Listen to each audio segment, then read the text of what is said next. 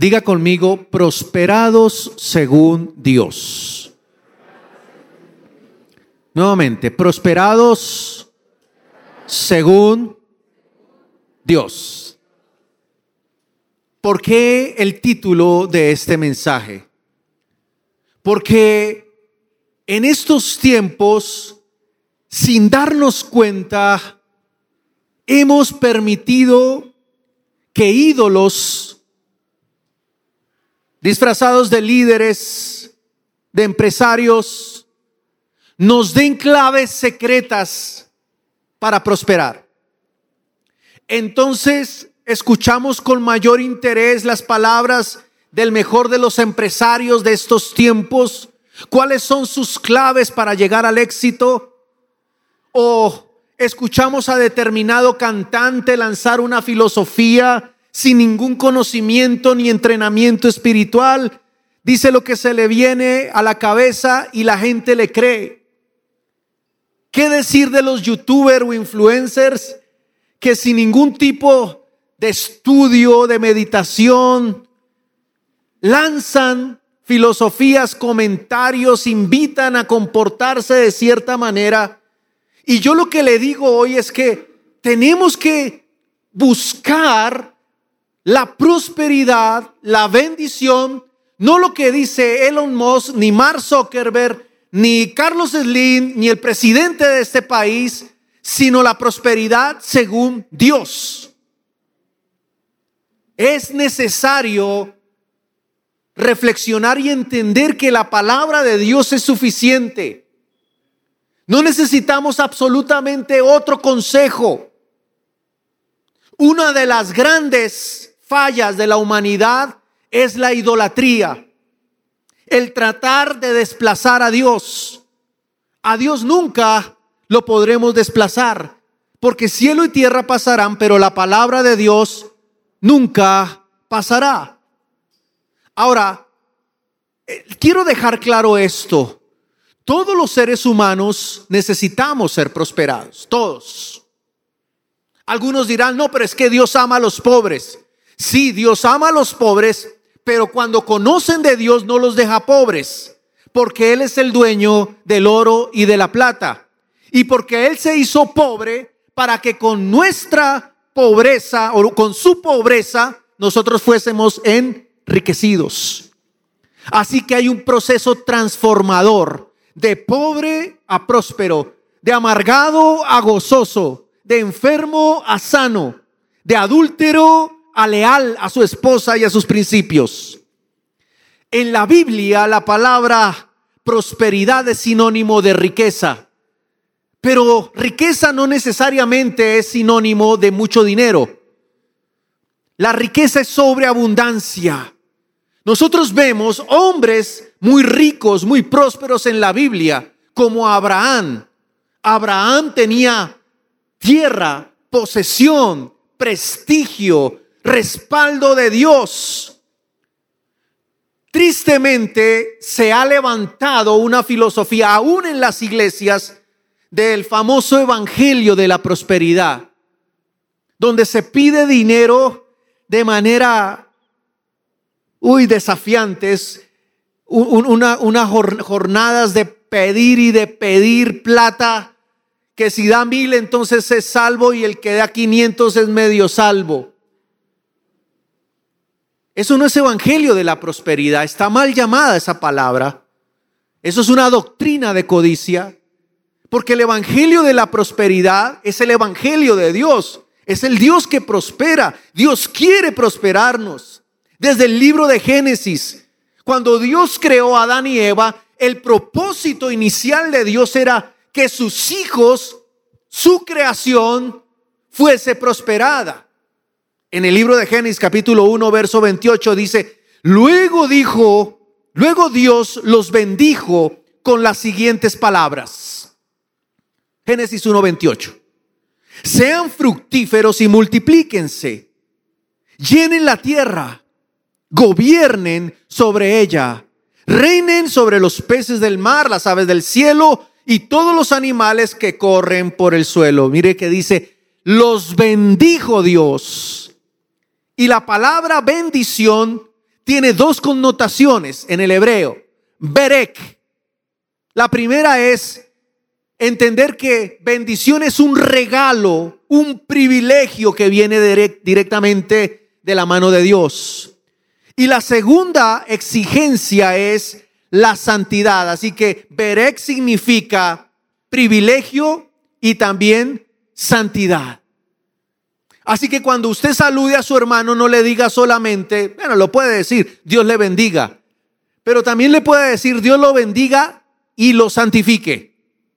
Porque son dos condiciones para nosotros poder avanzar en una vida de fe consistente. En el libro de Génesis capítulo 2, verso 3, Dios crea el universo, crea la tierra y bendice el día séptimo y lo santifica. Y después dice que reposó de toda la obra que había hecho en la creación. Entonces, nosotros podemos entender que el plan original de Dios era, número uno, que el hombre viviera en bendición. Número dos, que el hombre estuviera cerca de Dios. Y número tres, que el hombre debería vivir sin preocupación, ni por dinero, ni por abrigo, ni por alimento, ni por pagos de impuestos, porque Dios mismo sería el proveedor de todo y de todas las cosas. Entonces yo quiero que entendamos que el Evangelio de Dios implica cuatro aspectos importantes. Número uno, y esto no tiene nada que ver con la prosperidad, es una, un preámbulo a lo que quiero hablar de la prosperidad, pero entendamos el Evangelio. Diga conmigo creación. Ese es el primer concepto de lo que la Biblia o los, teólogos llaman cosmología o cosmovisión. Dios crea todas las cosas. El hombre desobedece. Dios envía a su Hijo como plan de resurrección y después viene lo que nosotros conocemos como la gloria postrera. Creación, desobediencia, redención y resurrección. Eso es todo el resumen, el paquete completo de lo que es la palabra de Dios. Pero lo que yo quiero que entendamos es que no necesitamos nada más sino acercarnos a la palabra para poder tener ese mensaje y esa naturaleza próspera en nuestras vidas.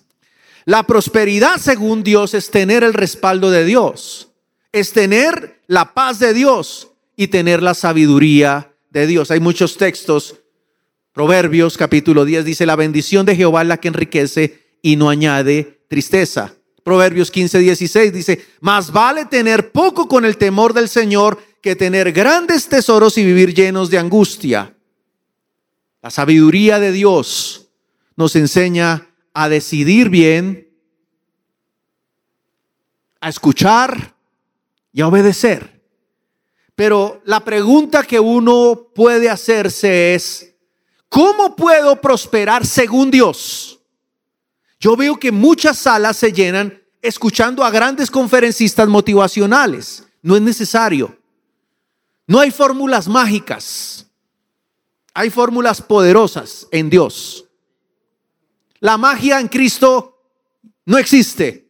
Lo que existe es una vida que reúna cuatro condiciones para poder caminar en bendición. Siempre he comparado la vida cristiana como una gran edificación, pero una gran edificación tiene que tener grandes columnas. Y las columnas de la prosperidad, según Dios, número uno, siempre será la comunión. Diga conmigo, comunión. Apartados de Dios, ¿qué podemos hacer? ¿Quién lo dice? La Biblia. Y lo que más ataca al enemigo es la comunión. Usted sabe que debe orar, pero muchos tienen conceptos ya muy arraigados. Yo le digo a muchos discípulos, usted debe orar, sí, pastor, pero es que no soy bueno para orar. Les digo, ustedes deben leer, sí, pastor, pero es que no soy bueno para la lectura. Pero si ustedes me ven a mí al frente, la verdad, yo creí en el texto que dice que el amor todo lo puede. Y cuando uno ama a Dios y obedece a Dios y sigue a Dios, uno puede hacer todo en la vida y seguir su senda. Yo recuerdo que cuando yo comencé hace 30 años atrás, en una charlita, en un cuarto muy sencillo, en un lugar, en un rancho, en un encuentro, alguien dijo de lo que la primera vez que escuché la palabra devocional y que se debería hacer a diario. Y habló del Padre nuestro, pero yo en ese momento dije, no, yo que me voy a poner a orar todos los días. Yo voy cada mes a la iglesia, pero eso de estar yo metido en una iglesia todos los días. Y yo mismo me pregunto por qué pensaba de esa manera. Y es que la cultura carnal, la generación de la que nosotros venimos, es de Adán y Eva. Dios colocó a Adán y Eva en un huerto para que fueran felices, prósperos, pero ellos decidieron rebelarse y, y causa o consecuencia de esa rebelión vino la naturaleza carnal del placer. Yo quiero, yo pienso, yo siento. Y yo vivo alimentando ese ego que desplaza o intenta desplazar a Dios. Entonces cuando yo les hablo de la palabra comunión, ustedes deben entender que no es una opción, no es una invitación. Martín Lutero, uno de los grandes reformadores de la historia, dice que si el hombre pudiera solamente trabajar en el primer mandamiento que habla Mateo 22 y que habla de Deuteronomio 6, en ese primer mandamiento, amar a Dios sobre todas las cosas, por encima de mis propios anhelos, con toda mi alma y con todas mis fuerzas, ese primer mandamiento ya desencadenaría una bendición poderosa. Pero el amar a Dios sobre todas las cosas, ahí ya hay un problema. Porque yo amo otras cosas. Y mucha gente desplaza a Dios sin darse cuenta. El problema de la humanidad muchas veces es la idolatría. Y la idolatría comienza por el ego. Yo quiero, yo pienso. La idolatría comienza por las cosas, mi trabajo, mi carrera. La idolatría comienza con una manera de pensar que intenta autoengañarse y decir, es que yo tengo una idea, yo tengo un pensamiento, pero nada de lo que usted intente o pretenda hacer va a tener resultado si no tiene o no está rodeado de una naturaleza privada de comunión con Dios. Martín Lutero dice que idolatría es buscar en alguna cosa creada lo que solamente Dios te puede dar. Y cuando se viola ese mandato, se cae en idolatría. El Dios ego es el ídolo del mundo moderno. El arte, el dinero, la ciencia, la misma educación que está alejando a sus estudiantes. Y a mí me duele ver como muchos jóvenes se nos están perdiendo, sumergidos por influencias filosóficas que no tienen nada que ver con la palabra de Dios. Amar a Dios sobre todas las cosas es darle a Dios el lugar que le pertenece. ¿Cuántos tienen aquí más de 10 años de convertidos? Levanten su mano. O que conocieron de Dios en los noventas. No creo que haya aquí alguno. ¿Alguien conocido de los noventas de Dios aquí? Bueno, Mauricio y mi esposa. Yo a veces me pongo a pensar en, estaba preparando este, este mensaje y estaba poniendo música de fondo, ¿no? Y estaba escuchando la letra de esta canción. Ayúdame a mirar con tus ojos. Yo quiero sentir con tu corazón. Es una canción muy antigua de un hombre que se llama Jaime Murrell, no sé si ustedes lo han conocido. No quiero vivir siendo insensible, tanta necesidad, oh Jesucristo. Y yo decía, Señor, a veces cantamos cosas y declaramos cosas que no practicamos. Imagínese uno poder mirar con los ojos de Jesús. Imagínese uno poder tener el corazón de Cristo y la Biblia dice que sí es posible y nos dice, no quiero vivir siendo insensible y nos habla de una vida compasiva. Y me venía a la mente el texto de Mateo 22 donde el Señor dice, este pueblo de labios me honra, mas su corazón está lejos de mí. Quiero insistir en la palabra comunión, porque son cuatro principios que le van a bendecir y le van a prosperar, según Dios. Comunión, santidad, obediencia, compromiso. No se le olvide, es el paquete de la bendición de Dios. Si usted es amigo de las fórmulas, le aconsejo estas cuatro características. La comunión trae revelación y la revelación sabia decisión. Usted puede decidir correctamente porque tiene una revelación correcta, porque acudió a la fuente correcta. Por ejemplo, en mi vida personal, para tomar decisiones desde hace muchos años, tengo ya varios años de casado, 29 años tenemos de casados. Y la primera vez que yo me vi confrontado con un compromiso matrimonial, o sea, pues, fue la única vez. Pero lo cierto es que yo me fui a la palabra y le dije, Señor, ¿cómo hago aquí para tomar la decisión? No hay otra opción sino la comunión, orar. Y le dije, Señor, ayúdame porque yo necesito tomar la decisión correcta. Y Dios me da Génesis 2.24. Dejará al hombre a padre y madre y se unirá a su mujer y los dos serán unas... Viene de una comunión.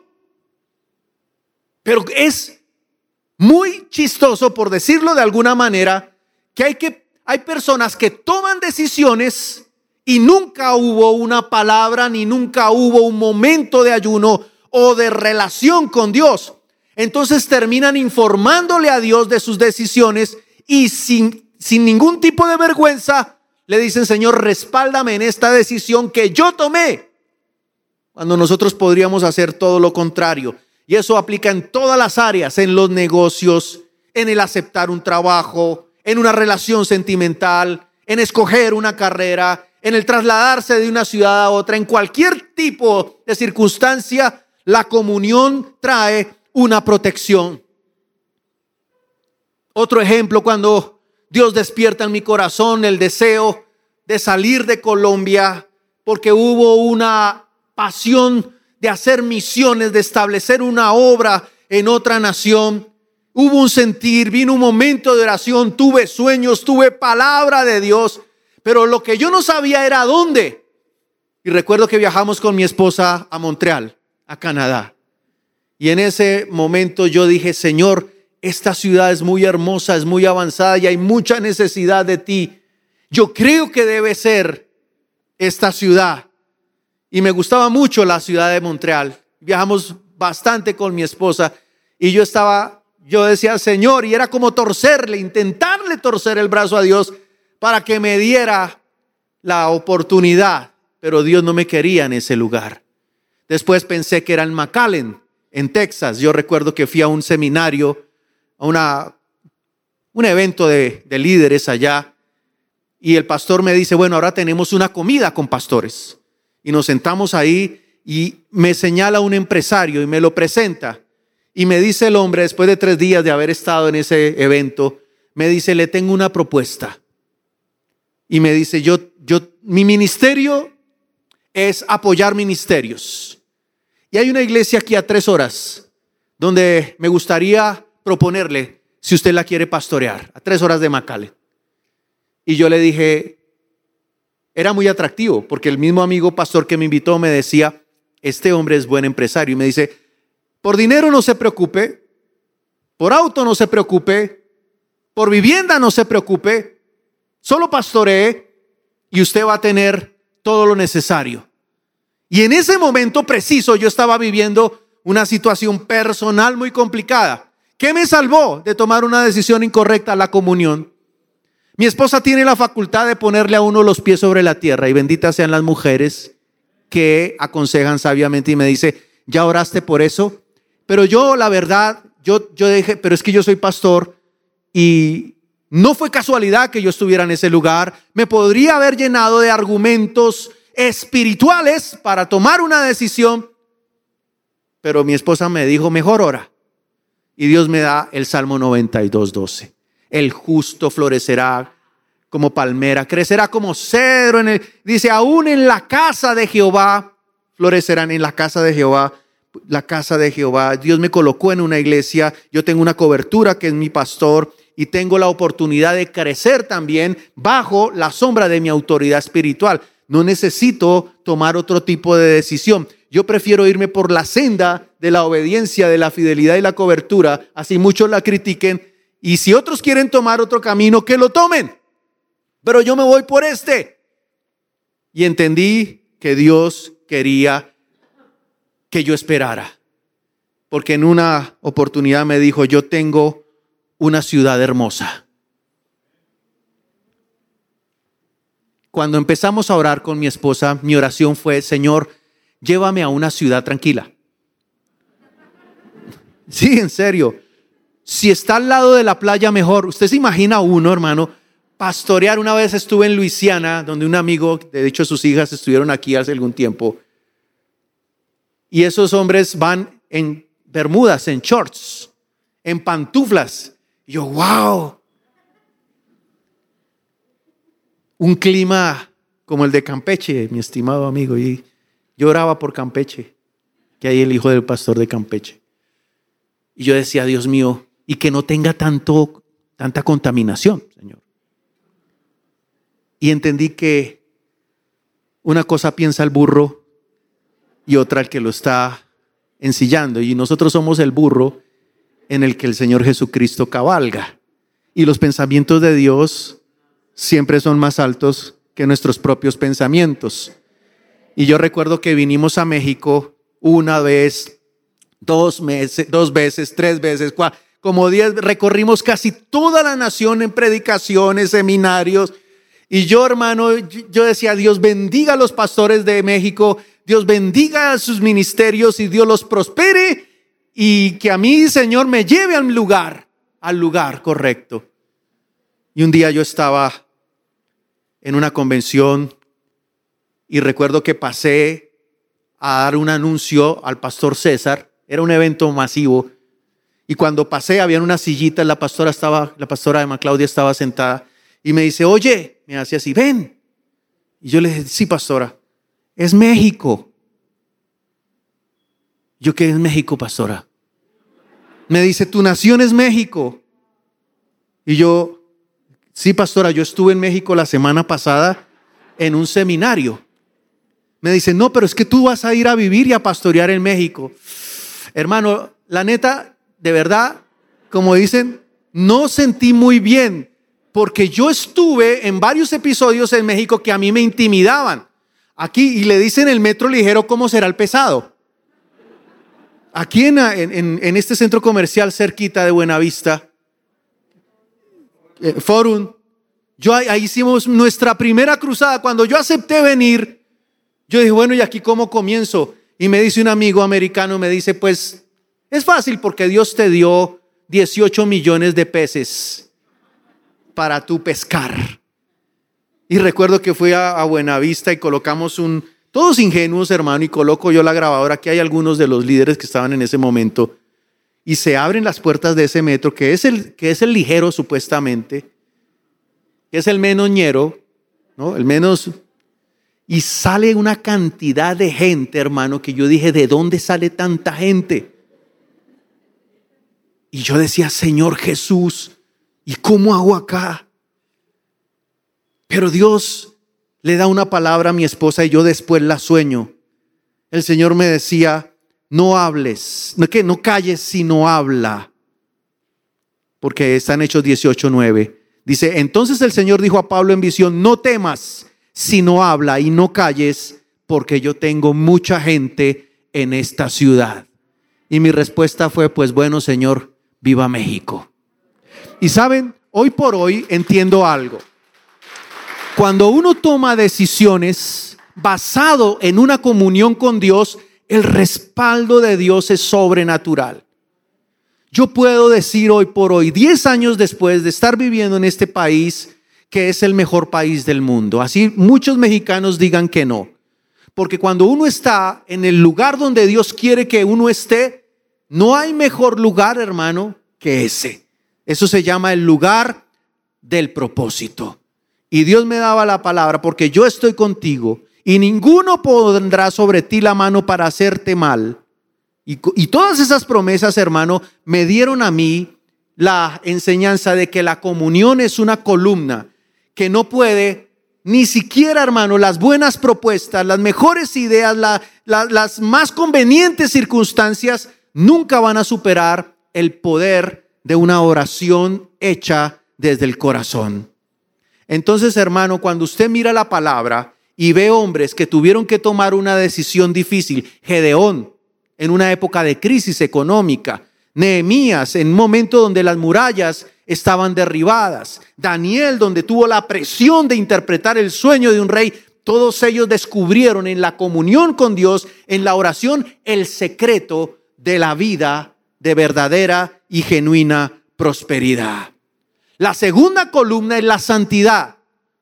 Y lo dije hace unos días y lo vuelvo a decir ahora. La santidad no es un Señor sentado en Roma. No, Señor. La santidad es una naturaleza que todos debajo de este cielo, si somos escogidos por Dios, podemos nosotros desarrollar. La santidad es una vestidura que necesita renovarse todos los días. Póngase usted la, el ropaje, la vestidura de la santidad. La santidad no es una vida llena de restricciones. La santidad es una cultura, es un lenguaje, es un ejercicio, es una naturaleza que desarrolla un carácter en mi vida. El ejemplo de santidad muy sencillo lo viví hace algunos años. Yo he estado en las diferentes fronteras, en Chihuahua, en Ciudad Juárez, cruzando al paso. Es increíble, hermano, cómo se ve el ambiente y es que esto es un problema de nuestros países en Latinoamérica. No es solamente un problema de México, sino que en Latinoamérica hay una cultura del desorden de la queja, del caos. Y nosotros tenemos que romper con esa mentalidad. Y la única manera es que la iglesia se despierte y, de verdad que influencie sobre la cultura. Y yo aspiro que algún día este, este país sea transformado por el poder de la palabra. A este país no lo transforma un presidente, lo transforma la palabra de Dios. Y, y yo estuve en Juárez, he estado en Tijuana cruzando hacia San Diego con mi esposa y también de Sonora Arizona y, siempre es la misma constante, del desorden a la tranquilidad. Pero ¿saben por qué hago, digo esto, hermano? Porque cuando nosotros cruzamos la frontera del pecado a la santidad, en la mitad, en el pueblo de Dios, hay algo que se llama la cruz de Jesucristo. Que cuando nosotros cruzamos por la cruz de Cristo, somos santificados y llevados a una nueva naturaleza. Por eso la Biblia dice que de manera que si alguno está en Cristo es nueva que criatura y las cosas viejas pasan, porque hemos cruzado la frontera de una vida carnal a una vida espiritual en obediencia a Cristo. Así que la santidad sí es posible, hermano. Nuestra cultura va a cambiar, nuestra naturaleza debe cambiar. La santidad es un aroma del caos de la inseguridad a la tranquilidad, de la paz que sobrepasa todo, eh, entendimiento. La santidad nos permite acercarnos a Dios. Otro ejemplo bíblico es el hijo pródigo que vivía revolcado en el pecado, pero un día vuelve en sí y ese volver en sí es que el Espíritu Santo toca la vida de este joven y lo hace reflexionar y hace que este joven vuelva al Padre y entiende que la vida carnal, la vida del placer, la vida de alimentar el ego no tiene ningún tipo de beneficio. Y dice, me levantaré e iré a mi padre y el padre le restituye el manto que es la santidad. Pone en él un anillo que es la autoridad y lo abraza que es la restauración plena.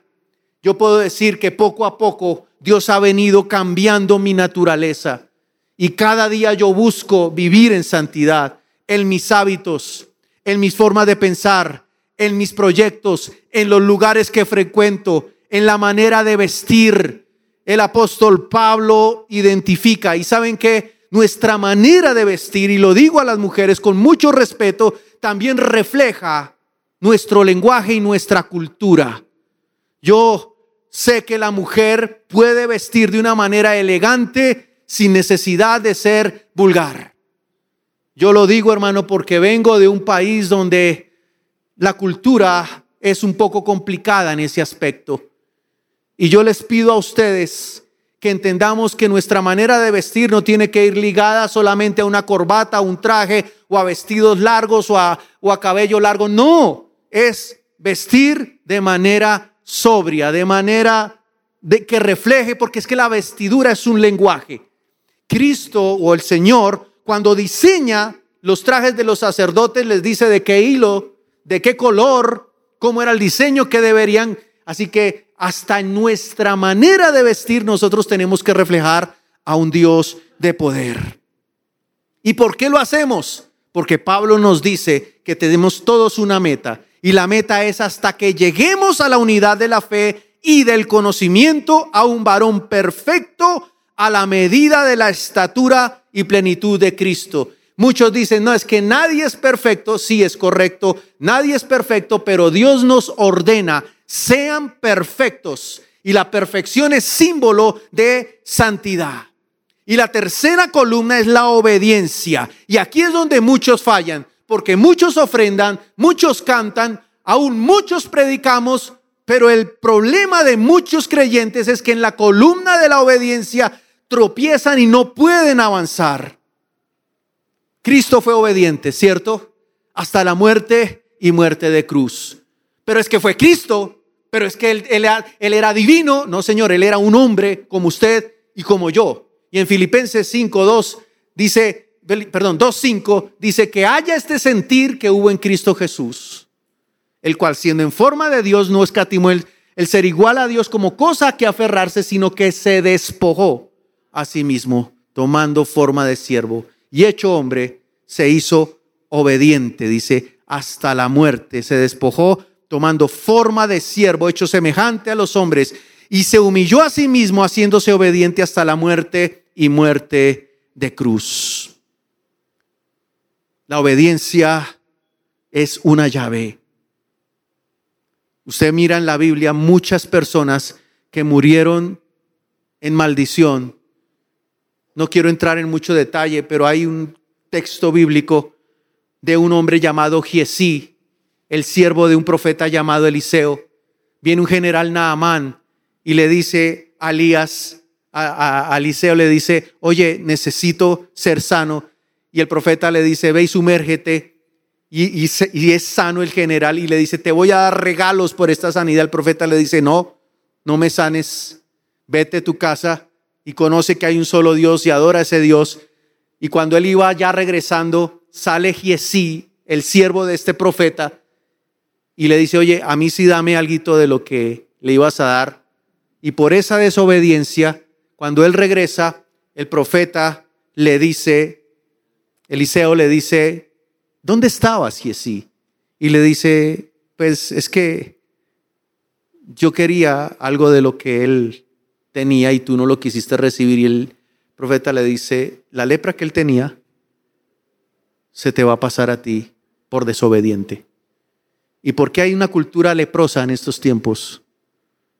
Hay una cultura sucia, enferma, por desobediente porque hemos intentado desplazar la palabra de Dios de las universidades, de los colegios, de las instituciones del gobierno. Ahorita estaba mirando el periódico de Colombia y habla una de las líderes homosexuales y dice, las relaciones homosexuales son más honestas. ¿Usted se imagina que uno dijera que las relaciones matrimoniales cristianas son más consistentes que las relaciones homosexuales lo tildarían a uno de discriminador. Pero ellos sí pueden decir lo que se les dé la gana contra nosotros y nosotros nos tenemos que quedar callados. No. Por eso necesitamos una iglesia obediente, hermano. La obediencia no es restricción. La obediencia es libertad, es agradar a Dios, es caminar en armonía. con lo que Dios quiere. Y por último, podría hablar de la palabra compromiso. Ustedes sí están conmigo en, esta, en este mensaje, perdón. Yo hablé de lo primero. ¿Cuál es lo, qué es lo primero que dije? ¿Y la segunda cuál es? La tercera cuál es? Y esto lo dice un gran hombre de Dios, un escritor que mi esposa me referenció que se llama Timothy Keller, en un libro que se llama Toda buena obra. Él habla de estos cuatro fundamentos para caminar en una prosperidad según Dios. Y la última es el compromiso, que se lo quiero recordar. Compromiso es servicio y servir es ser siervo. Usted no puede tener una vida estéril.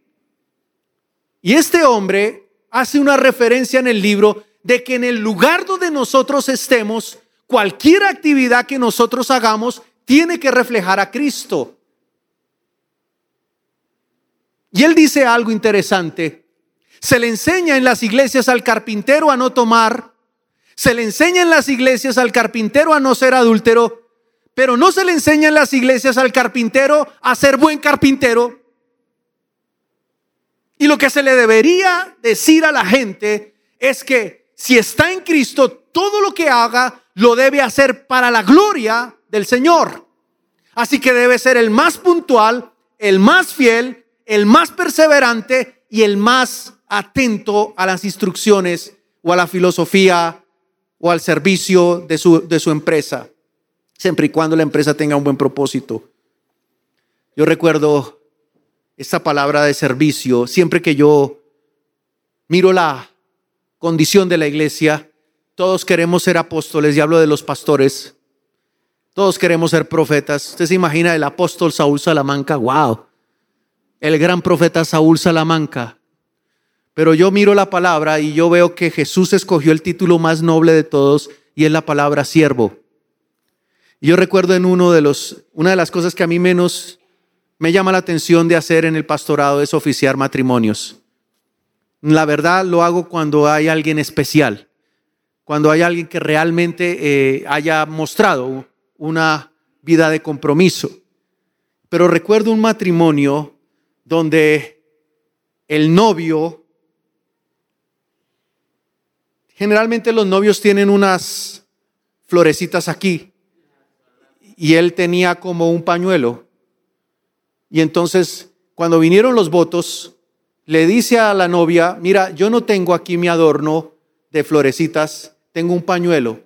Y este pañuelo es para decirte algo. Y él se inclina hacia ella y le limpia los pies y le dice, soy tu marido. Y por ser tu marido, soy tu siervo. Y le empezó a limpiar los pies. Y a mí ese acto de humildad nunca se me olvida porque es lo que Dios quiere que la iglesia entienda. Nosotros somos servidores de Cristo y Cristo sirvió a la iglesia y la palabra siervo es la naturaleza más evidente. ¿Cuál es el siervo ideal? El siervo ideal. Mire lo que dice esta expresión de otro libro que ya no me acuerdo el autor, pero lo dice. Dice, es de aquel, dice, ¿qué es? ¿Cuál es el siervo ideal?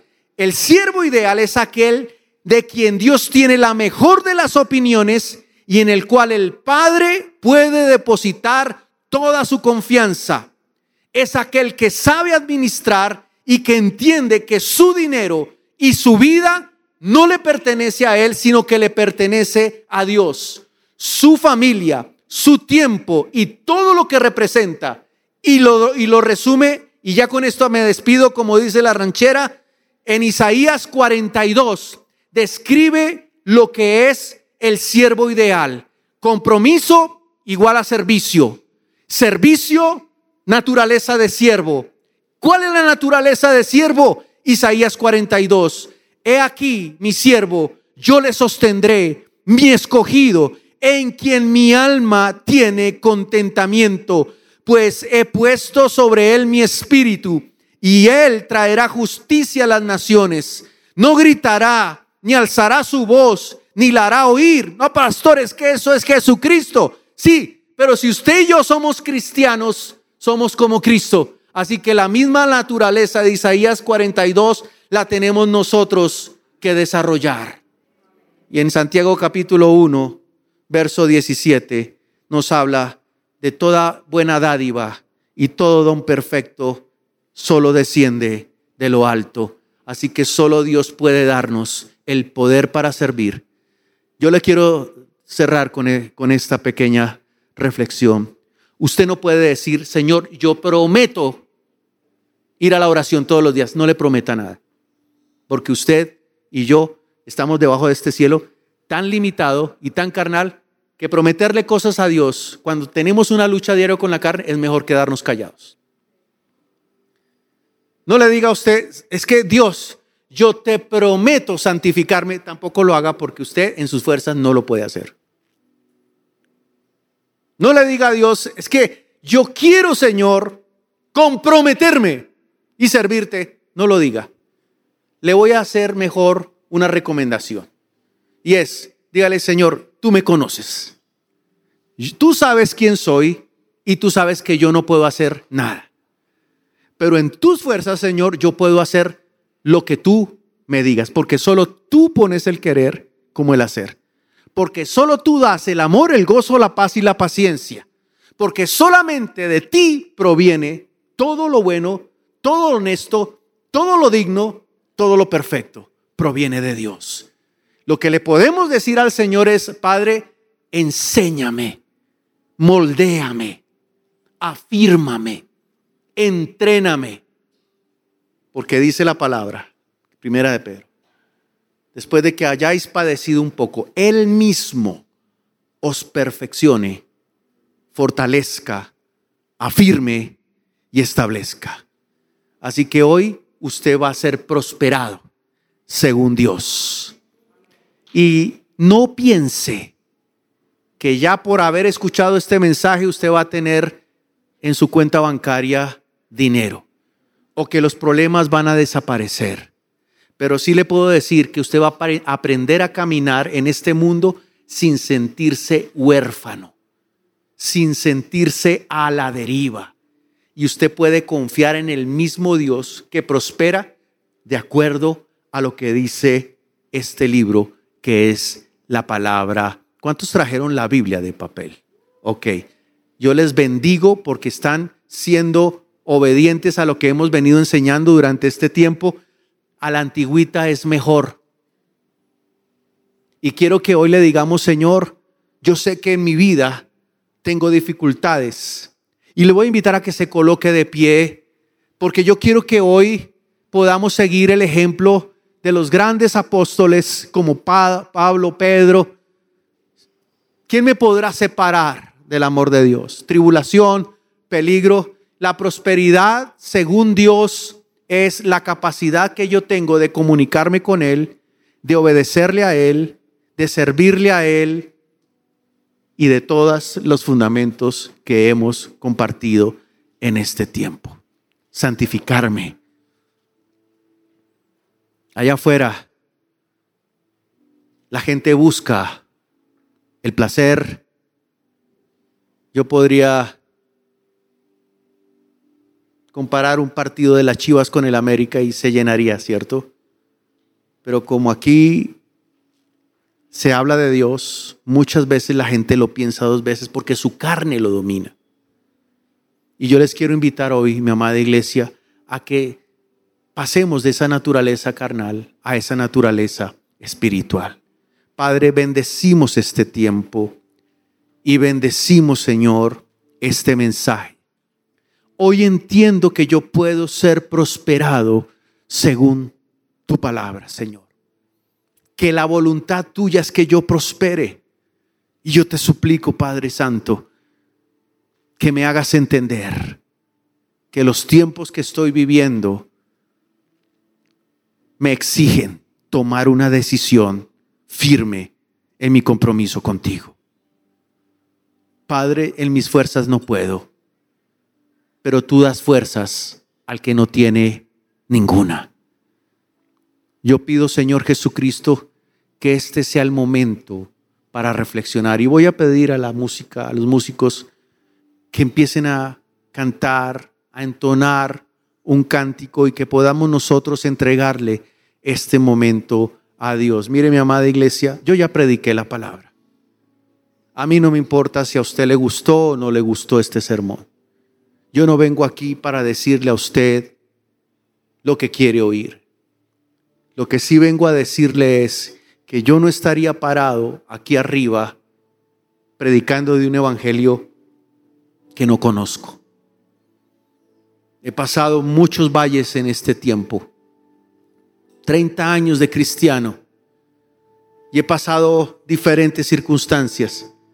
Problemas financieros, diagnósticos médicos adversos, problemas familiares, dificultades.